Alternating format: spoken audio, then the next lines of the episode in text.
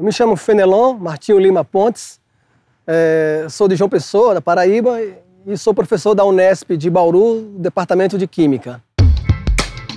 CDMF Pesquisa, um dropcast sobre as pesquisas desenvolvidas no Centro de Desenvolvimento de Materiais Funcionais, na voz dos próprios pesquisadores. A nossa pesquisa se iniciou há uns quatro anos atrás, né? É, com aplicação de alguns óxidos para remediação ambiental, é, em destaque é, efluentes aquáticos, né, onde o problema de rejeitos industriais causa sérios problemas aos rios e efluentes. Então nós estamos trabalhando com alguns óxidos que são utilizados para esse propósito. Né? A pesquisa se iniciou com um projeto de mestrado de uma aluna que trabalhava comigo, tá? E a gente então preparou algumas amostras de algum óxido, entre eles o óxido de, de tungstênio e de molibdênio, e utilizamos ele para degradar alguns corantes, como a rodamina B, o azul de metilênio, o índigo carmim, que é, são alguns efluentes que são descartados, alguns corentas que são descartados e alguns efluentes, né?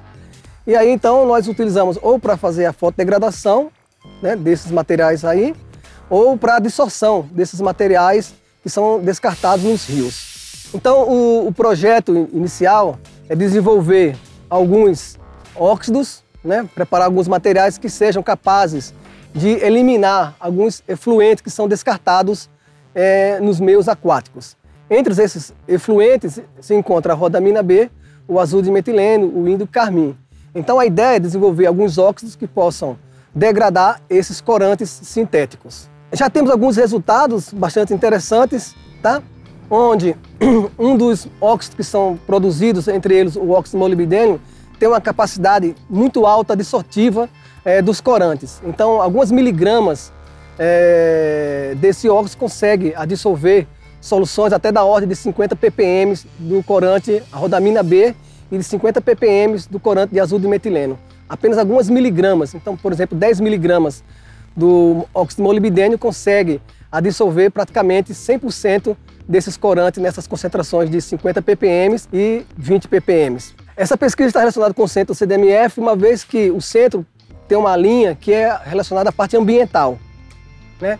E aí o nosso foco é produzir esses materiais que tenham essa ênfase nessa linha de pesquisa, ou seja, um dos tripés do projeto CDMF, a parte ambiental. CDMF Pesquisa é uma produção do Laboratório Aberto de Interatividade para a Disseminação do Conhecimento Científico e Tecnológico, o LAB, e do Centro de Desenvolvimento de Materiais Funcionais, o CDMF. Saiba mais. Visite www.cdmf.org.br. Apoio Fundação de Amparo à Pesquisa do Estado de São Paulo, FAPESP e Conselho Nacional de Desenvolvimento Científico e Tecnológico, CNPq.